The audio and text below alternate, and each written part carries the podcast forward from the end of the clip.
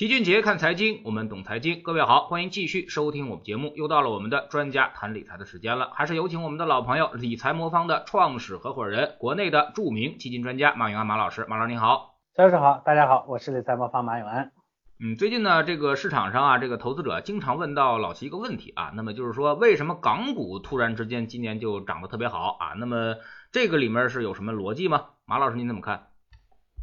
呃，其实呃，我一直说港股这个市场的一个特点啊，就它的基本面呢，其实主要是面向是呃国内的，呃有一部分呢是国内的上市企业啊，是吧？有一部分呢虽然它是在香港，但是企业本身呢，其实盈利啊，包括业务呢，这个是受影响最大的还是中国内地的经济，所以它的基本面呢受受影响最大的是中国的这个经济环境，但是它的资金呢，因为它是个自由港，资金呢它又是全球化的。所以它的资金面呢是受到这个全球的啊这货币环境的一个影响，因为它是个相对比较啊怎么说呢是个比较分裂的这么一个市场。另外呢，港股呢是个没有主场的市场，因为它本地资金很少，所以在这个市场上呢投资的要么是内地下去的叫北南下资金，要么呢就是国外呢要进入这个中国要投资中国的这这么一些资金，因为有些资金中国呢是呃外汇管制的国家嘛，他想进来出去它没有那么方便，那么通过投资香港市场呢，实现间接的实现对中国的投资，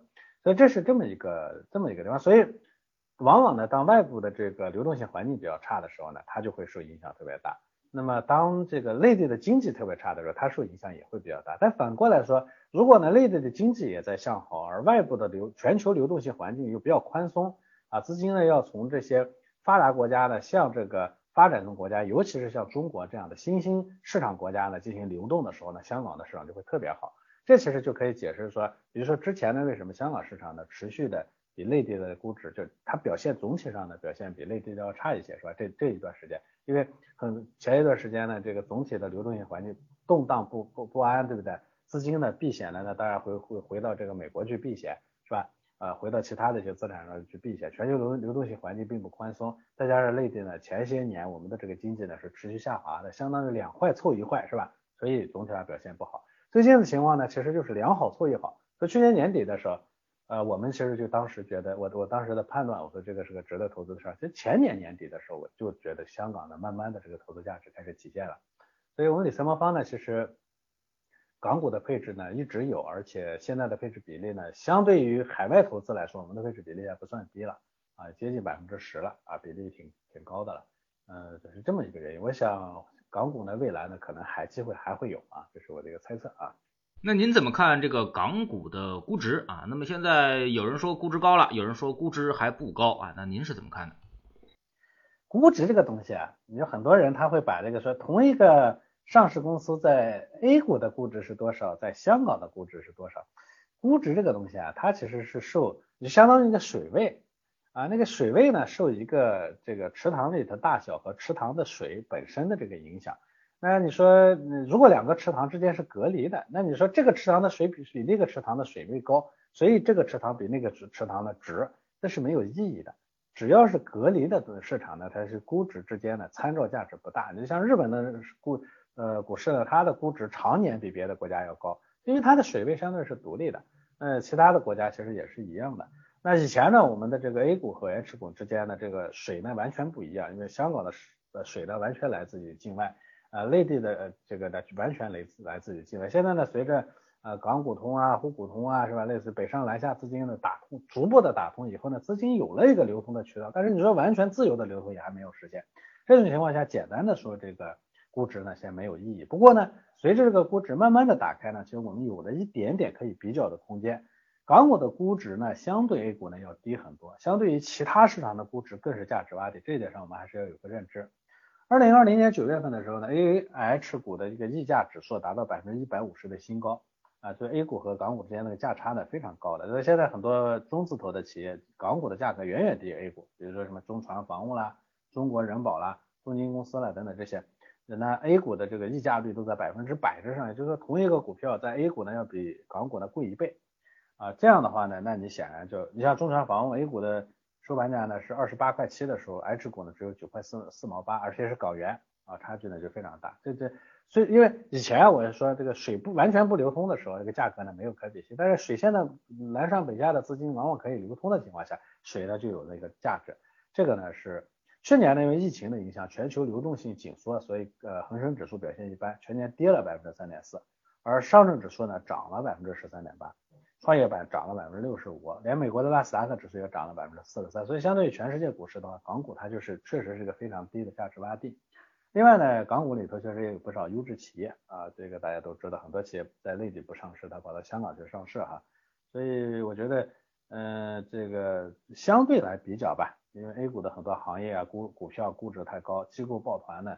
这个嗯情况又比较严重，这种情况下呢，很多人呢就开始把眼光呢投向港股啊，所以这是我觉得港股的一个估值的看法，也就是说，呃，估值呢，呃，目现在呢稍微有一点可比性，但是完不要完全嗯迷信于估值，说一定是那边只同一个股票只要那边便宜的就值得买，那可不一定，毕竟还是两个割裂的市场，嗯。嗯，那么很多人这个很多人都说啊，这个港股和 A 股啊常年存在一种价差的关系啊，那么这种东西您觉得未来会有弥补的可能吗？呃，其实大部分人看到的是说 A 股呢比呃 H 股的估值高，我们其实历史上呢也经常存在着 A 股呢比 H 股估值低的时候啊，这个不是一定的。嗯，最终呢高高低低，总体上港股的估值在全球市场里头都是相对估值低的。就像我说，日本的估值呢会持续的比全球其他国家的高一样，这是由它这个市场地位所决定的。所以呢，呃，我还是这个逻辑说，呃，有相对的可比性，没有绝对的可比性。也就是说，同一个股票，你说香港值十块，A 股呢值二十，那 A 股一定贵了？不一定啊，不一定，因为它是两个相对比较呃比较割裂的市场啊。呃，最近我们也看到这个呃南北资金啊，这个来回的流动啊，一会儿进入这个北向啊，那么流流入，一会儿呢又南下啊，去港股那边买啊。那么您怎么看这种双向的流动关系？到底他们到底看好哪边呢？呃，这个其实也不能说是看好哪边啊，这北上资金和南下资金呢，总体上它，我认为它不是一类资金。呃，北上资金呢，更多的呢，可能是一些呃配置型的、长期投资性的资金呢，会偏多一些。我个人认为啊，南下资金呢，其实最近的热点、热力主主力啊，就很多是呃觉得内地呢贵了的一些呃相对偏呃个人的这种这种资金。我猜测啊，这种资金呢会更多一些。那么这种资金呢，它投机呃南下投机的主要的原因就是觉得这个 A H 股的这个价差呢比较大。A A 股贵，港股便宜，他试图去套那个利了。但是我要跟大家讲啊，这个呃港股它之所以便宜，是有它便宜的原因。而且港股这个市场上的交易的可不像 A 股里头，你的交易对手虽然也有机构，但很多都是散户。港股这个市场上呢，全球的资本大鳄都在这个市场上盘踞着，所以你敢去啊当韭菜，一定就有人以很高效的手法去割韭菜。啊，这种情况下呢，我觉得南下的资金呢，其实还是要谨慎一些。我也知道很多资金呢都在都在干这个事儿，尤其很多个人的资金都在干这个事儿。我觉得这要谨慎。那北上资金呢，相对我觉得会更成熟和更机构化一些，它更多的可能看好的是中国的这样的一个更多的一个市场机会啊。嗯，南下资金扫货的原因是什么呢？便宜啊，他觉得相对便宜啊，现在。但是我也说了说这个便宜这个东西，就是港股的便宜是有它的原因的。理论上说，香港市场呢跟美国市场的之间水都没有没没有任何这个啊隔离，香港是自由港，美国呢是这个呃这个这个这个这个外，它没什么外汇管制，对吧？钱从美国到香港，从香港到美国非常自由的。这种情况下呢，美股的估值相对于港股的估值其实也一直偏高。大家不想想它为什么？对，那是还是跟这个香港这个自由港的地位有关系。我一直跟大家说，香港是个没有本呃没有本场没有那个主场的市场。没有资金的，在香港，呃，不论南下的资金还是全球的资金，在这儿，它都不是它的主场。对他来说，他没有护土的意识啊，搏一下是行的。但是呢，一旦有有问题呢，他第一时间会选择跑掉，这就导致这个市场呢，还是长期估值是低的。一定要考虑到这个因素，而不能说简单的看人家那边便宜就觉得我们的贵了。很可能你看到的便宜，它是应应该的，便宜也不一定会涨起来啊。呃，那么面对现在港股这种启动的行情啊，理财魔方你们是怎么调整的？你们现在港股比例占多少？呃，我们呢，其实呃一直呃，因为我们是个配置型的模式，所以我一直说我们呢，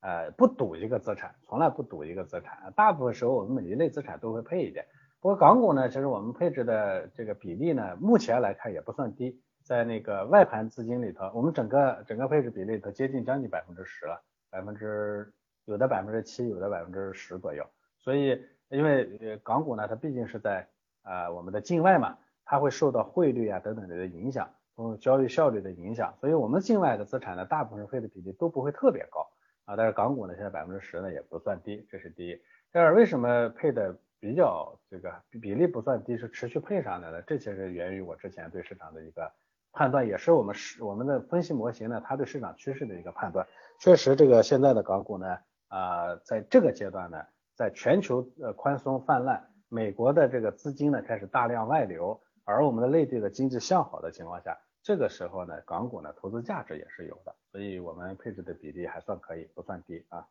呃，面对港股有很多的基金啊，包括有主动选股的，也有恒生指数，还有国企指数啊。那么您觉得现在配置港股来说，哪种产品最为合适？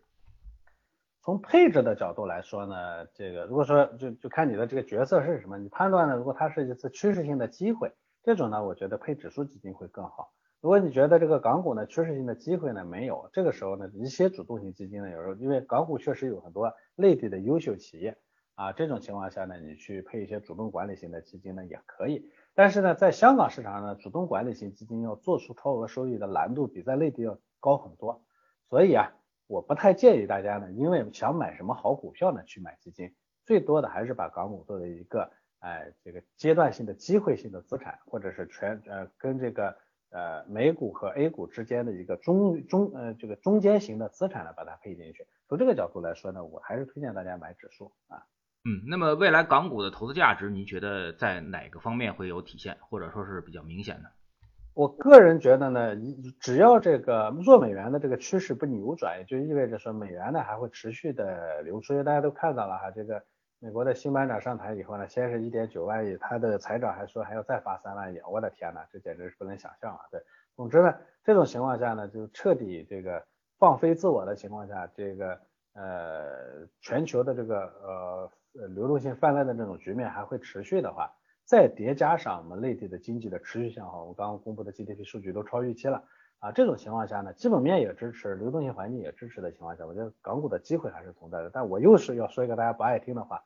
我最近呢，我说我看好黄金，我不让大家买黄黄金；我说我看好这个港股，我不让大家买港股。好像我看好什么，我不不让大家买什么。这些资产说看好和真正能挣到钱是两码事儿。这两两两种资产挣到钱都特别特别难啊！大家千万不要一说，哎，我看好港股，我们去赶紧冲进去去自己去自己去直接去买港股基金去，那你赔钱的概率比挣钱的概率高多了。一定要理解，香港的这个市场那是群狼环伺的市场，它不像我们内地的市场，你有狼还有羊，那边呢你要进去，你可能就是唯一的那只羊啊！你要被你要全身而退的机会呢是比较少的，所以千万别冲动啊！要买呢。哎，作为一个组合配置型的资产放在你的组合里头是可以的，千万别单买。嗯，但是跟你也探讨一个细致化的话题啊，比如说像这个中概股啊，那么在港股上的中概股，像腾讯啊、美团、小米啊，其实去年都涨了不少了。虽然港股没怎么涨，但是他们可真没少涨啊。那么这些东西您觉得会不会有问题？所以这其实就是一个基本的原因，就呃，如果呢你是去做结构性的机会的，你去买主动管理型的基金。但是如果你认为是港股是一个流动性驱动加上内地经济向好导致的趋势性的或者阶段性的机会的话，这种时候呢，你要去买指数基金，这是两种不同的投资逻辑。像前面那种投资呢很难，嗯，你比如说现在回过头来看，我们发现呢，这去年买指数不挣钱，但是呢，如果是去买这些呃这个中概股，就是包括像这个呃小米啊，类似于腾讯啊这种的话，就挣钱了。但是这事情只是回头看，对不对？那么有些基金经理他可能有能力会把这个这些呢挖出来，有些基金经理呢没有能力呢，很就就挖不出来。从我们个人的角度来说，挖到这些的难度呢还是有的。所以如果你看到是一个趋势性的机会，我建议买指数啊。呃，最近我们也看到这个港股的上升速度要比 A 股要快啊。那么您觉得二零二一年啊，那么 A 股机会多一些还是港股机会多？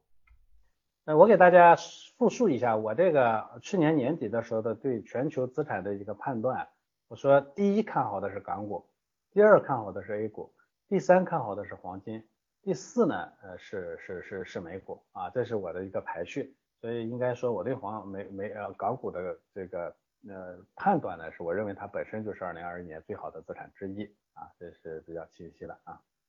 嗯，那么我们说这个港股啊，最近是涨起来了，但是也有一地方啊，这个跌下去了啊，比如说越南股票啊，那么之前两年都涨得不错啊，但是最近出现了一次崩盘啊，那么跌幅呢达到了百分之六以上啊，那么呃，您怎么看这种越南股票的崩盘啊？这种新兴市场是不是意味着呃风险突然来了？呃，我看越南市场真的就像看看这个中国市场的回放一样，感觉很有意思的一件事情。这个时间呢好像倒流了是吧？这个越南呢确实前一段时间涨得非常不错哈，从呃疫情之后就这个这么长的时间，呃越南呢其实严格的说它也算是呃中华文化圈里的一员哈，这个在东南亚国家里头它是唯一一个中华文化圈的一员。那么所有的中华文化圈的这些国家呢，这个总体上的疫情控制的都不错，所以在这个环境下呢，它其实当时也受冲击的，后来一直涨得不错，但是呢。我据说呢，说是因为交易的原因哈，因为在短期里头的这个卖出指令呢急剧暴增，哎导致的这个交易系统啊，甚至都发生了混乱，最终呢这个导致的价格呢大跌。啊这种情况呢，这显然呢是因为散户居多的这样的一个市场啊，原因呢跟咱们中国市场呢曾经发生过类似的情况是一致的。那越南市场呢是以散户为主的，其实就相当于咱们啊一二十年前的那个市场的情况。因为它的经济发展阶段呢，跟咱们一二十年前也比较像。越南这个国家呢，对中国的学习是全方位的，咱们干啥他干啥，嗯，咱们改什么他干什么。就开玩笑，连中国的军队呢改一次那个迷彩服，他也会照着改一个。咱们穿成什么衣服，他都他都照着学，就它的颜色比咱们稍微变得绿点啊，就这么一个。所有的改革，只要我们这边做了，他那边都有都有原模原样的呃越南版本出现哈，呃。那它的股市呢，其实也跟我们 A 股的是一样的，因为散户比例特别高。那去年疫情以来呢，越来越多的散户呢疯狂的涌入越南股市，所以整个2020年呢，越南的呃市场呢总共注册了280万个交易账户，比2019年增长了百分之十七。哎，所以散户居多的市场呢，它本身呢就会波动大。第二呢，其实也就是散户居多呢就不稳定，所以获利盘出出货呢，这个股票利益变现动力就会特别的强。呃，您说到现在呢，这个越南的主要指数叫胡志明指数啊，上了涨了百分之十八，啊，从去年十一月算起呢，胡志明指数也上涨了百分之二十三，也创了这个一八年四月以来的新高。嗯，所以一般说对于散户来说，涨得多了，咱出去出去的时候呢，大家呢就是争相逃命啊。嗯，另外呢，其实越南的基本面啊是有些问题的，就是虽然很多外部机构呢看好越南的经济，但是越南的经济总体上呢其实也还是有问题的，主要它是债务偏高。呃，因为呃，好多人拿越南比较中国的经济，说是它是改革开放早期九十年代的那个中国，这两者其实没法比的。中国是个产业链极其完整的国家，越南怎么做它也就是一个中国的一个替补和零头，它不可能做到产业链的完整。所以它呢，这个基本上它现在接受的都是呃，就是中国的嗯组件到它那儿以后呢，组装组装，然后呢把它再卖出去。去年前两年，去年和前年呢，越南的业业务就这个卖进出口贸易好，是因为呃这个中国的外贸环境变差的情况下，很多中国企业呢，它为了规避这个呃的压力，所以它把这个生产呢，就最后的组装环节放在那边，作为越南商品的出口到美国啊、欧洲啊这些国家去了。现在全球的这个这个这个这个似乎要看上去要缓和，那缓和的情况下呢，我们还愿不愿意再花高成本在这个地方再去组装一次？如果不愿意的话，那越南的这个。经济增长的主要动力可能就会出现问题，一定要理解，越南增增长呢是因为中国的中国啊，不是因为任何别的国家。那么再加上它的这个债务呢又特别高啊，该国的公共债务呢可能达到 GDP 的百分之六十多啊，六十六十四左右了，六十五左右了，那即将突破这个 IMF 和世世行公认的这个百分之六十五的这个警戒值。啊，所以这几个这些因素叠加起来呢，也也给它造成了一个冲击。其实所有的新兴市场都会存在这样的问题，所以很多人问我说，为什么我们理财方的配置里都不配这些新兴市场？两个原因，第一呢，就是就是这种暴涨暴跌波动太大，配置这个东西讲风险回报，风险太大，即算是回报大，那回报也是刀口舔血来的，我们配置里头拿不到的，所以呢，我们不配。另外呢，其实还有一个很重要就是汇率影响，比如说印度股市，以以本币算的话，涨得不得了，是吧？但是，一折成这个外币，再折成美元、人民币的话，好像也没涨啥。因为它一边本呃股市在涨，一边呢它的本币在贬值，最后呢一跌，咱们你给你个你给你个那个呃卢布你也没有用啊，对吧？这这个对不对？它没你最终还还得折成美元或者人民币你才能花出去嘛，那一折你发现你也涨不起来，这么些原因，所以导致我们其实对配这些特别不成熟的新兴市场呢是心存啊这个障碍的，我们一般不怎么配，就跟配石油我们特别小心，基本上不怎么配是一个道理啊。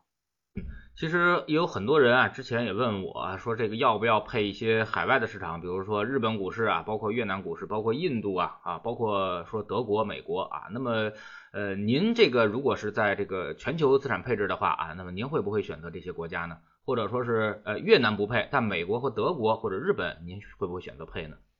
呃，我们美国首先是配的，这个大家都知道啊，而且美股的比例呢，有时候配的挺高的啊，这是一个市场。日本和德国的市场呢，其实我们也倾向于配。不过呢，因为现在国内呢这些市场的产品相对比较少，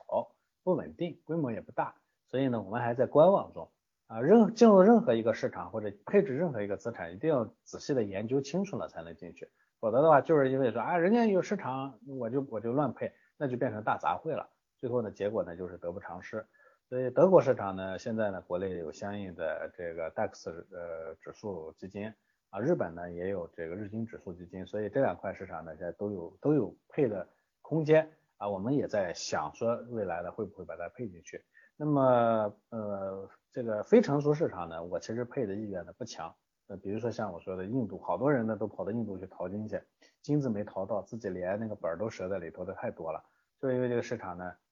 嗯，波动也很大啊，再加上它的这个本币的贬值呢，你真的是你完全不能想象它会怎么贬。这种情况下呢，其实配它呢，这个风险就特别大。配置这个东西啊，因为我们做配置呢，是用来帮投资者做理财的。理财这个东西呢，是求稳为先，一定要先把底线保住。呃，所以这是理财的差异。那很多人呢，人家人家去去做这些市场是投资的心态。投资这个东西你不需要保底线的，反正只要只要收益高，你搏一把能搏来就可以，对不对？但是理财这个东西，理财管的是我们家里头的主要的钱。我们管家里主要的钱，那每一分都有用途的呀。我们要去支付孩子的学费，我们要去养老，我们要去要去要去买房子，这些钱呢，它容不得你说你这个搏一把倒好了，最后把房子搏没了，你住哪儿，对不对？所以它容不得你搏。那么我们所有的投资都会安全优先。比如这个市场，因为印度这样的市场搞不清楚，波动太大，我干嘛配你？越南这样的市场也是，我又不差你这一个市场，我少赚点没关系。本本金保不住，我搏一把赢了，当然你说怎么怎么样，输了呢？输了你小孩学不上了，房子不买了，养老不养了，那显然不对。所以这跟我们的目标有关。我们做理财，那我们做理财，我们当然就期望啊不要进入这些市场。嗯，呃，那么我们再说回到 A 股啊，今天这个上午涨得又不错啊，那么创业板也是创了新高啊，那么已经是这个三千快三千三百点了啊，那么您觉得？呃，这个 A 股市场啊，包括这个主板和这个创业板啊，那么未来的空间还有多大呢？咱们其实咱们说那个猜空间啊，是个特别风险特别高的事儿，行业里头也知道啊，这个开玩笑啊，这事儿没人能猜得准。我们只能说呢，往上涨的过程中呢，它要赌两个，一个呢是基本面的改善。其实中国经济的这个复苏的成情况，呃，企业盈利的改善情况是不错的。我昨天看了一个统计数据啊，说中国最近的这个。股市的上涨呢，大概呃，如果说有三成推动力量的话，有两成呢是来自于这个基本面的改善，有一成是来自于那个估值的提升啊。那么这个其实是个蛮健康的呃状态，因为你看美国的这个股市呢，这么多年了，它持续在往上涨，但是呢，最终看估值也没有高的太离谱。就是因为呢，它中间呢有两成的这个原因呢，是因为基本面的改善，有一成的原因是因为估值的提高。就是我涨三个点里头，其实两个点是因为业绩本身变好了，我这个一个点呢，才是因为这个总体的这个水位线抬高了。中国现在目前也是这么一个情况，尤其一些头部的企业，这两年呢，疫情的之后呢，这个呃头部集中的这个趋势又特别明显，很多龙头企业呢，其实业绩呢表现是非常不错的。那我想这个过程呢，虽然说不不停的往上涨，在累积风险，这个毫无疑问。但是呢，你说风险特别大呢，这个我觉得暂时还看不到。所以我们会看到起，嗯呃起呢是相对健康的，但是中间呢可能波动也会出越来越大啊，这么一个过程。猜多少点，我觉得这不好猜。就像零五年的时候，这个市场零六年的时候就一波人说，一群人说啊市场已经到底了，结果人家一直干到这个干到干到干到零七年底是吧？当时两千多点就有人喊高，最后呢干到六千六千多点啊，所以有时候市场的这个泡沫它会吹多久多多长，这是猜不出来的。其实这也回过头来，我接到有很多那个做机械的估值投资的一些一些人，就是呃估值在百分之几的时候我就怎么投，到多少我就怎么投。这种呢，为什么其实很多时候它会失败的原因，就是往往啊，这个估值呢，下一次的估值它那个泡沫会吹到什么程度，什么叫合理，你是很难去判断清楚的。如果你严格的机械的按照说估值到多少我就怎么投这种模式的话呢，最终呢就可能你会错过很多的机会。嗯，其实这个整个市场啊，现在已经。呃，接近于上一波牛市的这个高点啊，那么甚至沪深三百都已经超过了二零一五年啊，那么离二零零七年的高点也就一步之遥了啊，那么所以说整个市场接近创新高的时候，大家心里总是没底的啊，因为创新高之后 上面的天花板就打开了，那也就不知道，嗯，就是等于失去了坐标了啊，这个其实心里也能理解，嗯，是是是是，嗯，人都是这样的，就是就是当面对一个新的。在在在圈子里头的时候，你觉得是你是能力范围超过这个圈子的时候，你迷迷茫不知所所措是吧？这个时候呢，人开始会是很呃很这个盲目的。过一段时间呢，心里呃构建完成了以后呢，觉得哦这是正常的。到时候呢，咱们再寻寻下一个心理高点，大概会是这样一个过程啊。嗯，但是现在市场上这个看多啊和看空的情绪啊，已经是非常激烈的对抗了啊。那么有人也预测了，说今年肯定要要大跌啊。那么涨得太多泡沫了啊，那么另外一个呢，就像您似的啊，觉得还看多啊，那么这两种观点现在已经成为市场上一个对立的观点。但是呢，其实我同意，其实齐老师，我同意，我认为今年一定会有大跌，这个这一点上我特别同意。但我认为今年总体上呢还是有机会，风险所谓的还一定会有大跌，意味着今年风险回报会下降，就是风险因为因因为会持续的增加，风险表现就是经常会大跌，呃，慢慢再涨起来，再大跌，再慢慢再涨起来。它可能会经常表现为这样一个过程，但总体上呢，我觉得机会还有。但是这种过程啊，其实从个人来说，挣到钱很煎煎熬啊。你说就像那个，就像那个那个历史上的几次，比如说一七年、零七年的五三零啊，这个半夜鸡叫，一下子那个市场开盘全都跌停，像类似于这种情况老发生的话，谁心脏受得了，对不对？所以这种情况下呢，钱不好赚了而已。我们不是说没有机会，但是钱不好赚了。所以我两种观点其实都认同。嗯。非常感谢马老师今天做客我们节目啊，今天也是跟我们说了一下市场最热门，包括大家最关心的一些市场的一些话题啊。那么通过这个跟马老师做节目这么长时间啊，其实呢我们的观点是比较一致的啊，就是说任何时候呢，其实市场都有它的机会，而且都有它的应对之道。我们去猜未来、去赌未来或者去预判未来，其实意义不大啊。任何人这个对于未来的预判概率不会超过百分之五十啊。那么也就是说，连当反向指标的作用其实都没有啊。投资并不是什么打板算卦，而是应对之道啊！也就是说，你知道。出现什么行情了，或者说出现什么局面了，你知道怎么去应对，这个才是投资人的基本素质啊。那么，并不是说我猜的多准，我就是多牛逼的投资人，这个肯定不是的啊。所以说呢，我们一定要这个通过一定的资产配置啊，通过我们的配置比例来跟现在的行情进行相匹配啊。也就是说，如果涨得高了，那么我们就把这个风险啊降下来啊，也就是说降低股票仓位，增加债券仓位，或者增加我们的现金仓位啊，这样把风险降下来。我们有多大的胜算啊，就配多大的这个仓位啊，这是投资的一个最基本的因素。但是在散户眼里呢，就基本上这个东西他是看不到的，看不到胜率，也看不到仓位的变化啊，总是觉得啊，你预测了要涨，那我就全仓干进去；你预测要跌，我就全仓干出来啊。那么所以说这种东西呢，你来来回回的做这个波段，你是没有任何胜算的，你是在一直在压那个小概率的事件啊。那么你之所以还能赚钱，就是因为你玩的不够久。如果玩的足够久的话，你一定会赔得很惨很惨啊！那么这就是一个小概率的事件，那么就相当于你是越玩越输的这么一个状态啊！所以说一定要做正确的事，在这种行情之下特别的重要啊！